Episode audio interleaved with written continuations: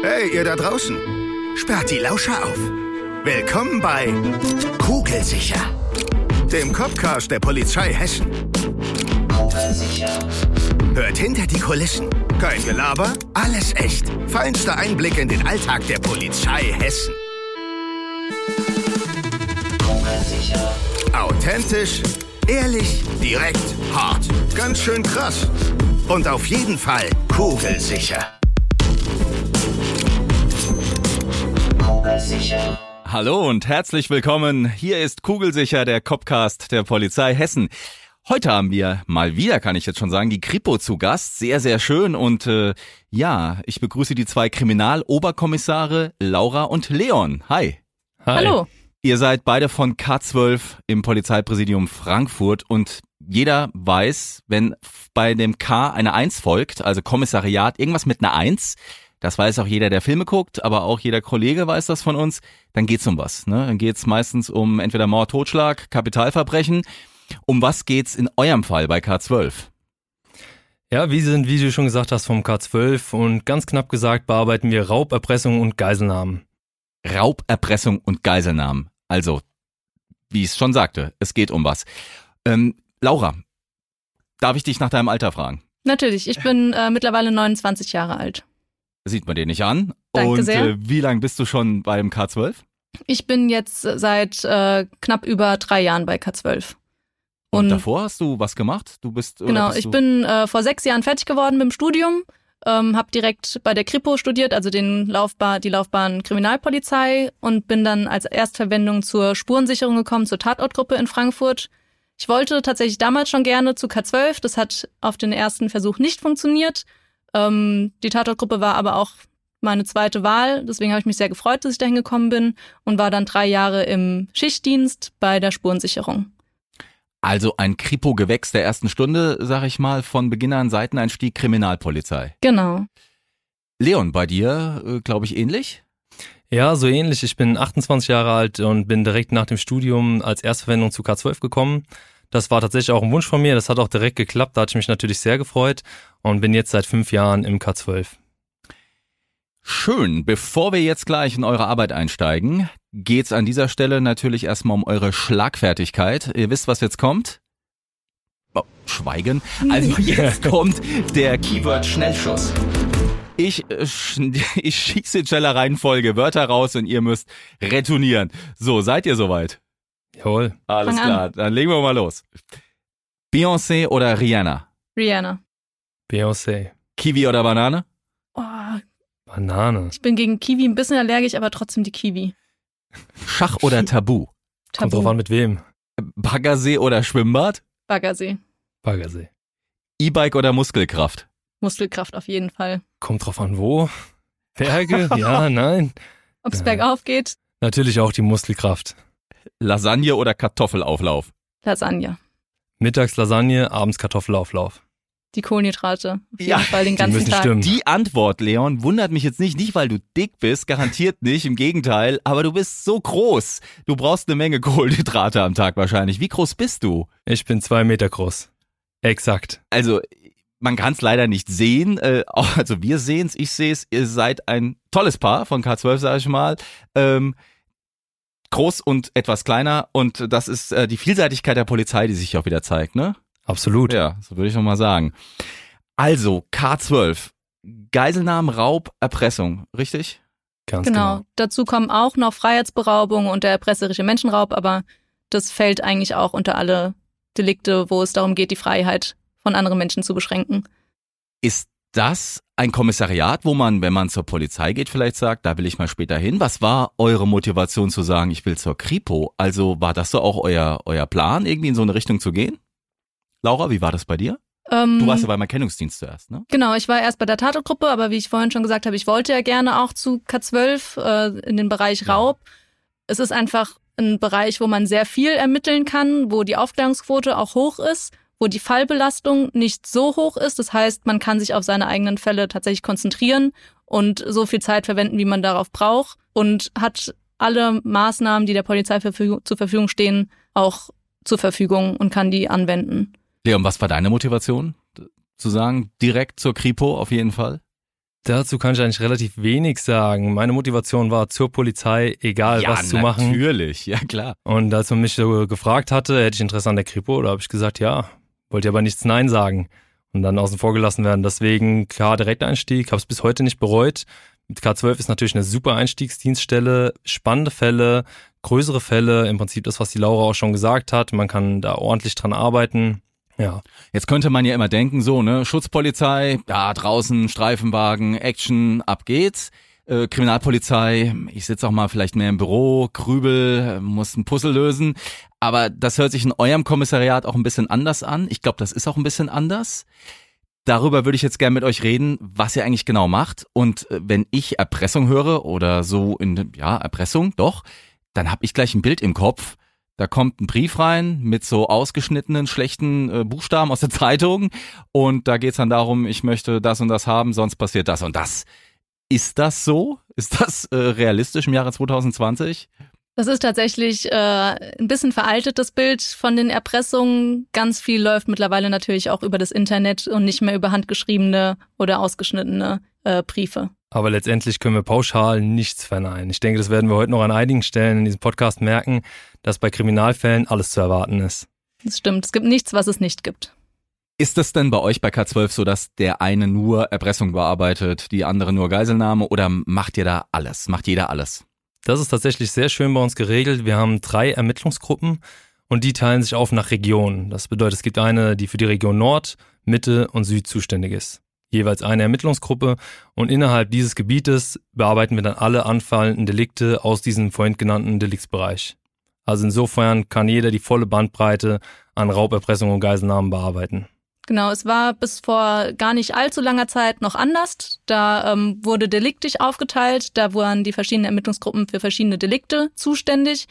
Ein bisschen was davon ist auch äh, ein Überbleibsel immer noch. Es gibt Kerndelikte für jede Ermittlungsgruppe. Das heißt, gewisse Delikte werden nicht nach äh, Region, also nach Direktion aufgeteilt, sondern nach Delikten wenn ihr jetzt morgens zur Arbeit kommt, also wie muss ich mir das vorstellen? Ihr kommt ins Büro und dann heißt hier, wir haben heute einen neuen Erpresserfall, wir haben gerade eine Geiselnahme, das ist ja eher was ad hoc äh, so irgendwie auch passiert, ne? Wie gibt's überhaupt Alltag bei euch? Es gibt natürlich einen Alltag, der so der normale Alltag ist. Es kann aber jeden Tag sein, dass man eben nicht den normalen Alltag erlebt. Der normale Alltag ist, dass man morgens ins Büro kommt, sich einen Überblick verschafft über die Nacht, was ist am Tag vorher passiert ähm, was ist die Nacht über passiert? Gibt es etwas Aktuelles, eben neuen Tatort zum Beispiel? Gibt es Maßnahmen, die direkt gemacht werden müssen? Und ansonsten hat man ja seine Fälle bei der Kriminalpolizei und hat dann natürlich auch Ermittlungen, wo man am Tag vorher schon wusste, die muss ich heute machen. Vielleicht noch hinzuzufügen wäre, dass wir eine Kernarbeitszeit haben. Das ist bei uns so eine kleine Besonderheit, dadurch, dass wir in dieser Arbeitszeit, in der wir da sind, eben auch für Tatorte verantwortlich sind. Im Regelfall fährt ja zunächst die Schutzpolizei hin, das ist da genauso, aber dann werden wir direkt danach verständigt und fahren dann eben auch vor Ort und übernehmen dann dort die kriminalpolizeilichen Maßnahmen. Aber nicht egal was für ein Tatort, sondern also es geht dann auch um eure Zuständigkeit. Genau, natürlich also, nur in unserer Zuständigkeit, ja. Ja du sagtest eben, Laura, wir haben ja auch unsere Fälle, die wir dann ermitteln. Genau. Was ermittelst du denn gerade? Darfst du uns das verraten? An was ähm, bist du ähm, dran? Oder an was seid also, ihr dran? Ihr seid ja ein Team. Wie der Leon eben schon gesagt hat, ähm, es gibt eben alle Delikte bei jedem. Es ist nicht aufgeteilt, dass ich nur eine bestimmte Art von Delikten äh, bearbeite. Das heißt, ich habe momentan Freiheitsberaubungen, ich habe Raubüberfälle, ich habe Erpressungsfälle. Das sind eigentlich momentan so meine täglichen Beschäftigungen. Und bei dir, Leon? Das sieht eigentlich da genauso aus. Auf dem Schreibtisch aus. Das ist querbeet durch alle Deliktsfelder, die, für die wir zuständig sind. Ich habe jetzt heute gerade eine Erpressung fertig gemacht und meinem Chef vorgelegt. Aber ansonsten habe ich noch zwei schwere Raubüberfälle da liegen und mehrere Freiheitsberaubungen. Jetzt hast du gesagt, du hast eine Erpressung fertig gemacht und dem Chef vorgelegt. Das sagen wir jetzt so, ne? Also, ja. Jetzt müssen wir aber für alle, die uns zuhören, vielleicht mal erklären, wie das dann so läuft. Also, spinnen wir mal vielleicht fiktiv oder auch einen Fall, den ihr in der Realität habt, mal äh, durch. Ähm, es kommt zu einer Erpressung oder ein Internet äh, oder ein, eine E-Mail, die reinkommt. So, wie arbeitet ihr dann? Also ich stelle mir das dann auch irgendwie vor, dass das dann erstmal auch hektisch sein könnte. Wird dann sofort eine Soko einberufen? Holt ihr euch sofort operative Kräfte? Wie geht man da vor? Ich würde an der Stelle vielleicht sagen, nehmen wir doch lieber einen Raubüberfall. Das ist okay, so, dafür seid ihr auch zuständig, ja. Richtig, und das ist so ein bisschen, man könnte fast sagen, unser Kerndelikt, das ist so das, was wir in der Hauptsache bearbeiten, was so die schwersten Delikte sind, die besonders häufig auch vorkommen. Ähm, der schwere Raub. Dazu muss man natürlich vorher nochmal sagen, in Frankfurt haben wir so eine kleine Besonderheit. Während in anderen Kommissariaten das vielleicht von einem Kommissariat abgearbeitet wird, ist in Frankfurt so, dass der Straßenraub und der Raub auf Geschäfte und Einrichtungen und Wohnungen nochmal getrennt sind. Das bedeutet, es gibt nochmal das K14, die bearbeiten den Straßenraub und noch ein paar andere Delikte und wir bearbeiten eben die ganzen Raubüberfälle auf Banken, Supermärkte und andere Institutionen. Also wenn es um Gebäude irgendwie, Objekte geht. Ganz genau, ja. Aha. Und ähm, ich würde dann einfach mal sagen, wir nehmen mal so das klassische Beispiel. Die meisten Raubüberfälle sind außerhalb unserer Kernarbeitszeit, leider, oder Ja gut. wie man das sieht. Ne? Das Bietet sich heißt, dann an, nachts. Hm. ganz genau, zu später Stunde. Äh, Und dann kommt das eben morgens bei uns auf den Tisch. Dann kommt der Dienststellenleiter oder beziehungsweise der EG-Leiter in der Regel an so normalen Arbeitstag. Dann setzen wir uns kurz zusammen innerhalb unserer Ermittlungsgruppe. Ich hatte ja vorhin schon gesagt, wir haben die drei Ermittlungsgruppen und dann, je nachdem, in welche Region das fällt, Nord, Süd, Mitte, setzt sich dann die entsprechende Ermittlungsgruppe zusammen. Dann wird es vielleicht einem Sachbearbeiter zugewiesen, der das dann federführend bearbeitet. Und dann wird geguckt, was gibt es denn für Sofortmaßnahmen, was die Kollegin schon angesprochen hatte, was jetzt dringend erledigt werden muss, was kann man aufteilen, was kann man an andere verteilen, muss jemand vernommen werden, müssen Spuren noch gesichert werden. In der Regel, wenn das Ganze nachts passiert, haben wir auch noch den Kriminaldauerdienst, der sozusagen die für kriminaltaktische Maßnahmen in der Nacht zuständig ist, der dann oftmals schon die Sofortmaßnahmen dort durchgeführt hat. Genau, um das vielleicht nochmal zu konkretisieren, die kriminalpolizeilichen Maßnahmen, ähm, wenn es jetzt irgendwo einen Raubüberfall gegeben hat, dann gibt es ja zum Beispiel Zeugen, die vernommen werden müssen. Es gibt beispielsweise Videoüberwachung, die gesichert oder ausgewertet werden muss. Es gibt vielleicht Spuren, die gesichert oder ausgewertet werden müssen. Das heißt, da kommen ganz viele verschiedene Kommissariate dann zusammen erstmal. Zum Beispiel die Spurensicherung, wo ich ja früher war, ähm, kommt auch an den Tatort. Vielleicht ist sogar der Kriminaldauerdienst auch noch da und man übernimmt einen Tatort dann, weil das morgens auf die Zeit fällt vor dem Dienstbeginn und man dann aber übernehmen kann. Und dann werden die Maßnahmen gemacht, die eben sofort gemacht werden. Zeugen vernehmen, Geschädigten vernehmen. Vielleicht ist auch ein Geschädigter mal im Krankenhaus. Man fährt dorthin, um ihn zu vernehmen, weil es vorher nicht funktioniert hat, weil er nicht vernehmungsfähig war.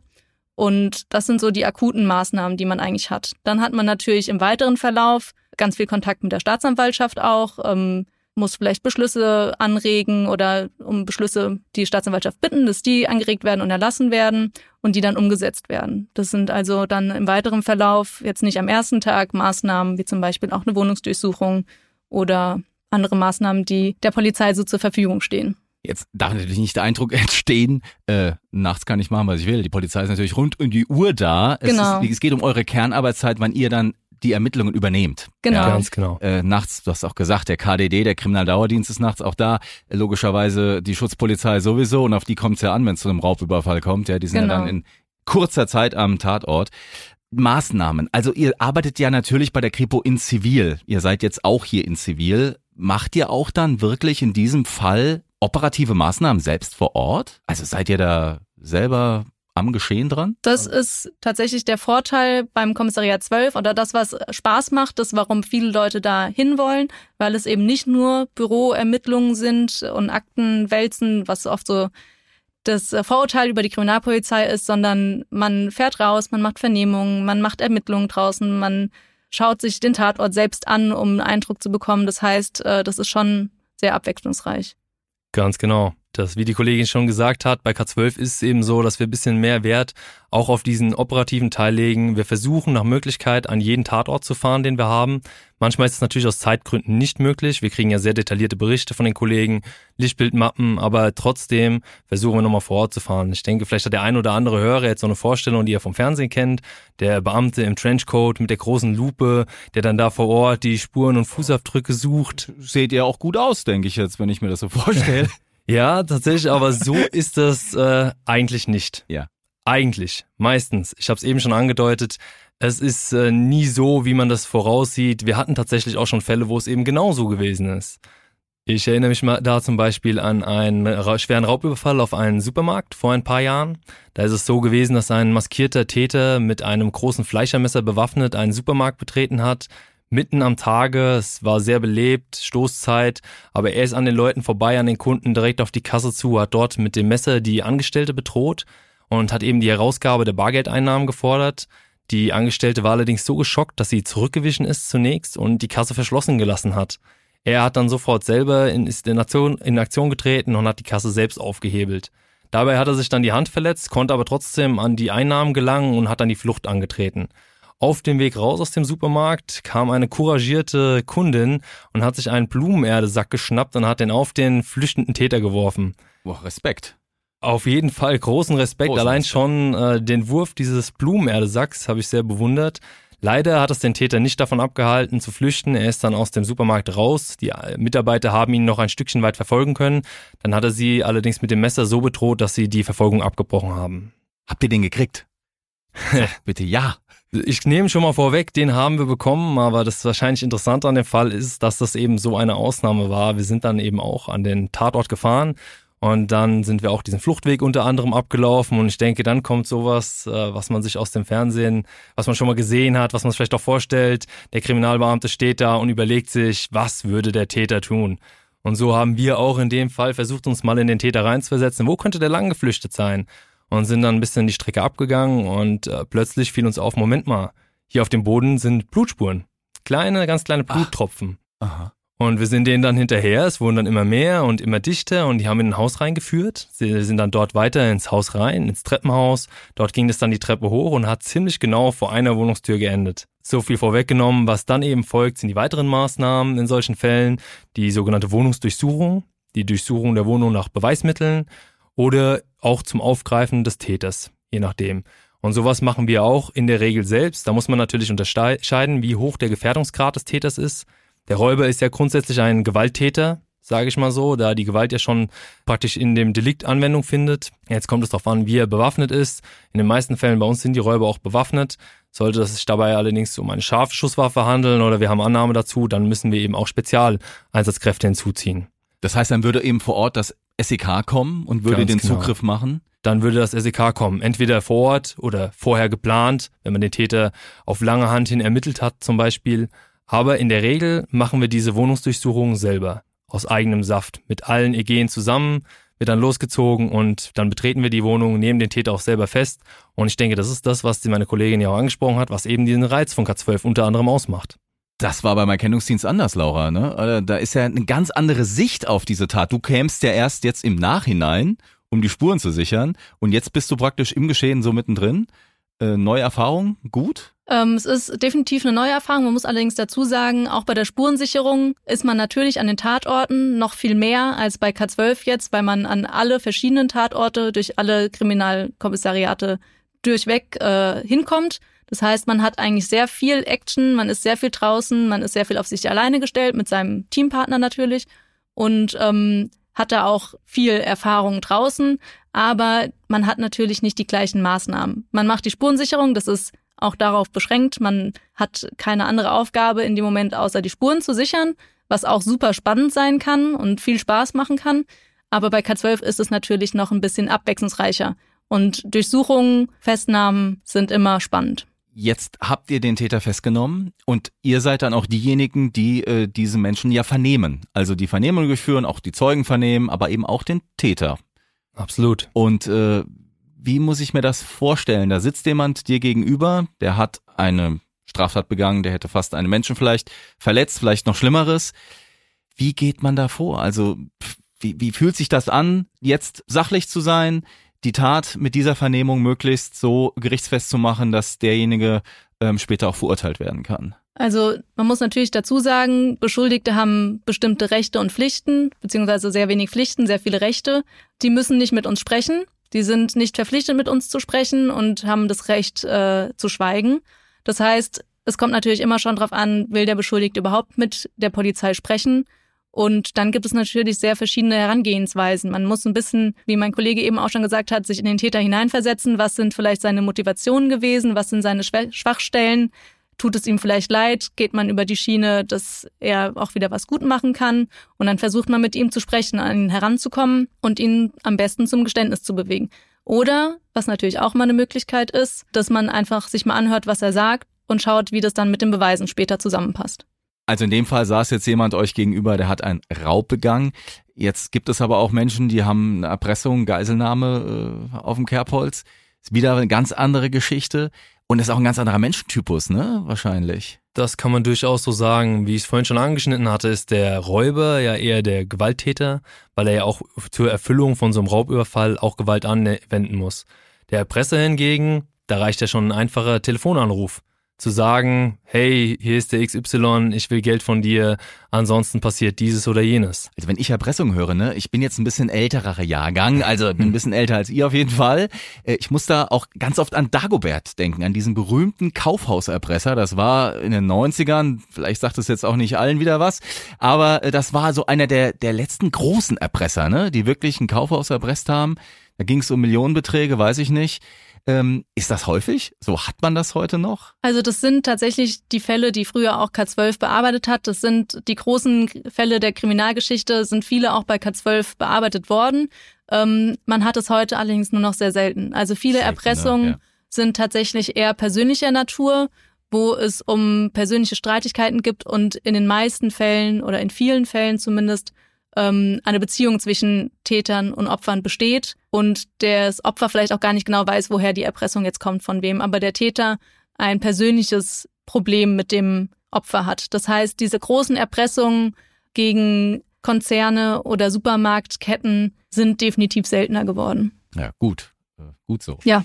Wenn ich an äh, Geiselnahmen denke, allerdings ist immer äh, für mich jetzt jedenfalls, hätte ich jetzt früher nicht an ein Kommissariat gedacht. Ne, da ist das erste Bild, was bei mir aufgeht, SEK. Äh, Geiselnahme vor Ort, dann kommt's SEK. Natürlich musste aber auch ermittelt werden und irgendjemand muss auch die Akte machen und muss an, äh, am Ende eine Vernehmung durchführen. Ähm, das seid auch ihr. Gab es da einen Fall, wo ihr euch dran erinnert oder den ihr noch so parat habt, wo ihr was drüber erzählen könnt? Ähm, vielleicht erstmal allgemein dazu. Ähm, K12 macht eben auch Sonderlagen und dazu zählen Sonderlagen, Laura. Genau. Da musst du jetzt, glaube ich, unseren Zuhörerinnen und Zuhörern noch kurz sagen, was wir darunter genau. runter verstehen. Sonderlagen sind zum Beispiel auch eine ähm, Geiselnahme oder eine Entführung. Das heißt aber, das sind akute Situationen und K12 bearbeitet die. Das heißt auch für uns, dass wir auch nachts mal angerufen werden und nachts arbeiten. Das heißt, das hat nicht bis zum nächsten Tag Zeit und es kann auch nicht durch den Kriminaldauerdienst bewältigt werden. Also es könnte auch sein, dass man euch nachts anruft und ihr müsst sofort ins Präsidium kommen. Genau, das ist natürlich das, was auch Spaß macht. Das sind super spannende, ähm, schnell, schnelle Fälle, die interessant sind. Und wenn du jetzt eben die Geiselnahme angesprochen hast, da gab es zum Beispiel einen Fall, das war tatsächlich aber zur Dienstzeit. Da ähm, kam als Meldung rein, dass in einem Bistro oder in einer Bar in Frankfurt ein Herr reingelaufen ist und die Angestellten dort zwei Damen mit einer Eisenstange bedroht hat und auch über Handgranaten verfügt.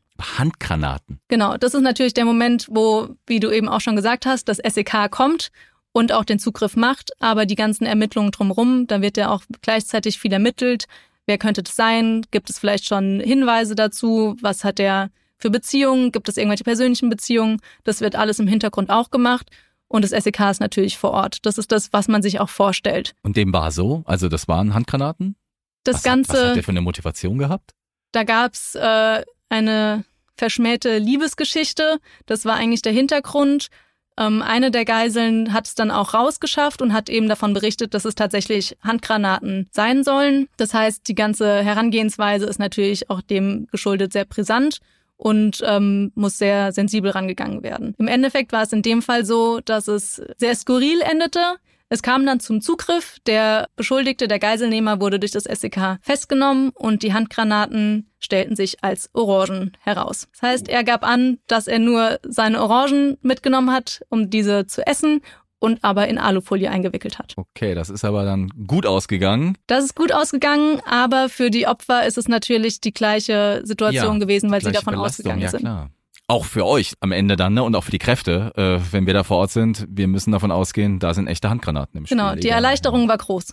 Der Täter hat auch immer wieder mit der Umsetzung dieser Handgranaten gedroht, sowohl den Angestellten und eben auch den Polizeikräften vor der Tür. Insofern war die ganze Zeit davon auszugehen, dass es eventuell ein echter Sprengsatz ist. Hattest du auch schon mal eine Geiselnahme in deinem Portfolio bei K12? Ich bin tatsächlich auch bei dieser Geiselnahme anwesend gewesen. Wie schon vorhin erklärt, wenn eine Sonderlage losgeht, dann gibt es keine Ermittlungsgruppen mehr.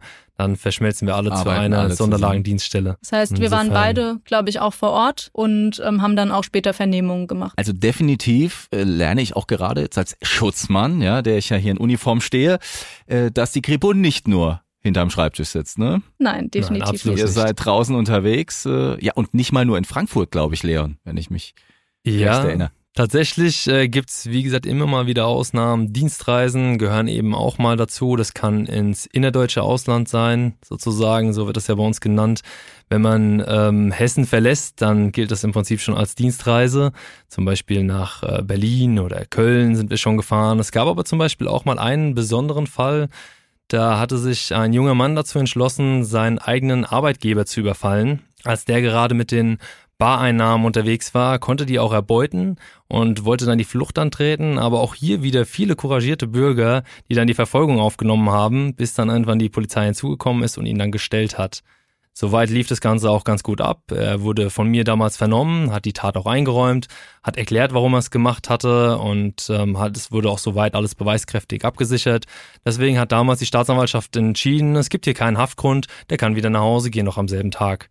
Leider hat er das etwas anders gesehen und hat, sobald er nach Hause kam, seine Köfferchen gepackt und hat sich abgemacht nach Italien. Das habe ich dann ein paar Tage später bei den Ermittlungen festgestellt, dass er eben geflohen ist ins Ausland und in dem Fall geht es eben darum, das Strafverfahren muss ja gesichert werden und er tritt ja unter Umständen auch eine Haftstrafe an im Falle einer Verurteilung. Deswegen wurde dann ein internationaler Haftbefehl erstellt und ich konnte durch ein paar Ermittlungen und Befragungen der entsprechenden Personen herausfinden, wo er sich denn in Italien aufhält. Da geht's dann um internationale Kommunikation. Das wurde dann dort an die Carabinieri gesteuert und die haben ihn dann auch kurze Zeit später festgenommen. Und dann, nochmal ein wenig später, sind dann ein Kollege von der Fahndung bei uns aus dem Polizeipräsidium Frankfurt dorthin geflogen. Und mit dorthin meine ich Rom. Und haben dann dort den Beschuldigten abgeholt. Man muss dazu Also- sagen, nicht nur der Kollege von der Fahndung, sondern auch mein Kollege Leon war dabei. Ah ja. Genau, wir sind zusammen Also- dorthin geflogen. Ich merke gerade, äh, ja, es ist äh, auf jeden Fall was los bei euch bei K12 und vielleicht schreibe ich eine Bewerbung demnächst auch mal. Auf jeden Ja, Fall, es lohnt sich. Also Vielleicht habt ihr noch ein Plätzchen. Ähm, sehr, sehr spannend, äh, auch für mich. Und jetzt muss ich euch trotzdem noch mal bitten, als Kripo-Beamte und K12er für unsere zukünftigen Kolleginnen und Kollegen vielleicht mal einen Tipp mit auf den Weg zu geben. Weil es ist immer wieder schwer, glaube ich, wenn man sagt, ich möchte zur Polizei. Ich weiß, Leon, bei dir war das easy, hast du vorhin gesagt. Ich habe gesagt, gut, ich bin zur Polizei und dann war halt Kripo. Aber viele machen sich da, glaube ich, auch echt einen Kopf und sagen, soll ich Schutzpolizei, soll ich Kripo? Habt ihr einen Tipp, wo ihr sagt, das war bei mir so, also ich frage jetzt mal Laura, äh, wo du gesagt hast, so mein Bauchgefühl hat mir gesagt, ich gehe vielleicht zur Kripo, weil ich ticke eher so oder so und ich möchte vielleicht das und das. Hast du so einen Entscheidungstipp vielleicht parat? Ich glaube, da kann man gar nicht wirklich einen Tipp geben. Das muss jeder für Mhm. sich selbst entscheiden. Ich persönlich äh, habe mich tatsächlich auf Ermittlungen gefreut auch und darüber, das einen Überblick über ein ganzes Verfahren zu haben. Das ist das, was bei der Kripo so spannend ist. Man ist nicht nur im ersten Moment dabei, sondern bis zum Ende bekommt mit, wie ein Verfahren ausgeht. Wenn man natürlich sagt, äh, ich interessiere mich nicht so sehr dafür, wie die Ermittlungen ausgehen, sondern will am Anfang mit dabei sein, alles erleben, dann ist vielleicht die Schutzpolizei die, die bessere Wahl. Und man kann natürlich auch immer wechseln. Das heißt, man Richtig. kann natürlich auch entscheiden, ich möchte damit anfangen und mit was anderem enden und oder weitermachen, muss ja nicht enden. Das heißt, es ist sehr persönlich und ich habe meine Entscheidung nicht bereut. Mir hat es sehr viel Spaß gemacht. Es gibt super spannende Kommissariate bei der Kriminalpolizei und ich glaube, das ist kein Fehler, direkt damit einzusteigen. Und wenn man nicht gerade einer Blutspur hinterher läuft und die verfolgt oder in Rom ist, ja, ähm, ist natürlich aber auch doch die Arbeit äh, am Schreibtisch, dass das Denken, das Puzzeln wahrscheinlich auch irgendwie präsent und auch herausfordernd und spannend, ne? Es macht teilweise auch sehr viel Spaß. Genau, was vielleicht am Anfang ein bisschen abschreckend klingt, weil man so die Streifenfahrt vor Augen hat, die Blaulichtfahrt und was man so von der Schutzpolizei kennt. Äh, klingt vielleicht die Arbeit am Schreibtisch erstmal ein bisschen abschreckend, aber tatsächlich ist es, wie du eben gesagt hast, spaßig. Also es ist interessant, sich da reinzudenken, sich was zu überlegen und jeder, der gern, naja, ich will jetzt nicht sagen knobelt oder um die Ecke denkt, aber der sich eben gerne mit sowas auseinandersetzt, sich gerne in neue Sachverhalte reinarbeitet, für den ist das auf jeden Fall das Richtige. Bei uns, wie gesagt, die Besonderheit, wir fahren eben auch öfter raus, Ermittlungen tätigen, aber man muss natürlich klar sagen, es ist nicht dasselbe wie bei der Schutzpolizei. Dafür bieten wir interessante Fälle, gute Sachbearbeitung, ja, und spannende Verfahren. Also ich glaube, es gibt viele Ermittlungen, die vielleicht, wo man langen Atem für braucht, die sich äh, schwierig gestalten, aber jedes Mal, wenn man dann einen Durchbruch hat, ein kleines Puzzleteil findet, was alles zusammenfügt, äh, ist die, sind die Glücksmomente einfach umso größer. Ja, an der Stelle kann ich dir nur noch sagen, vielen Dank, dass ihr beide hier wart. passt auf euch auf, viel Erfolg für eure zukünftigen Ermittlungen. Liebe Grüße nach Frankfurt.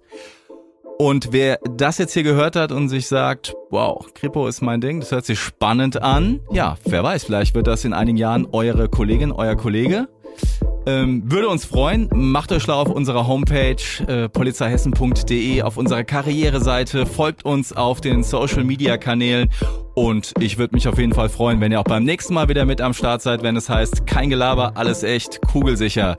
Bis dahin, macht's gut. Tschüss. Kugelsicher.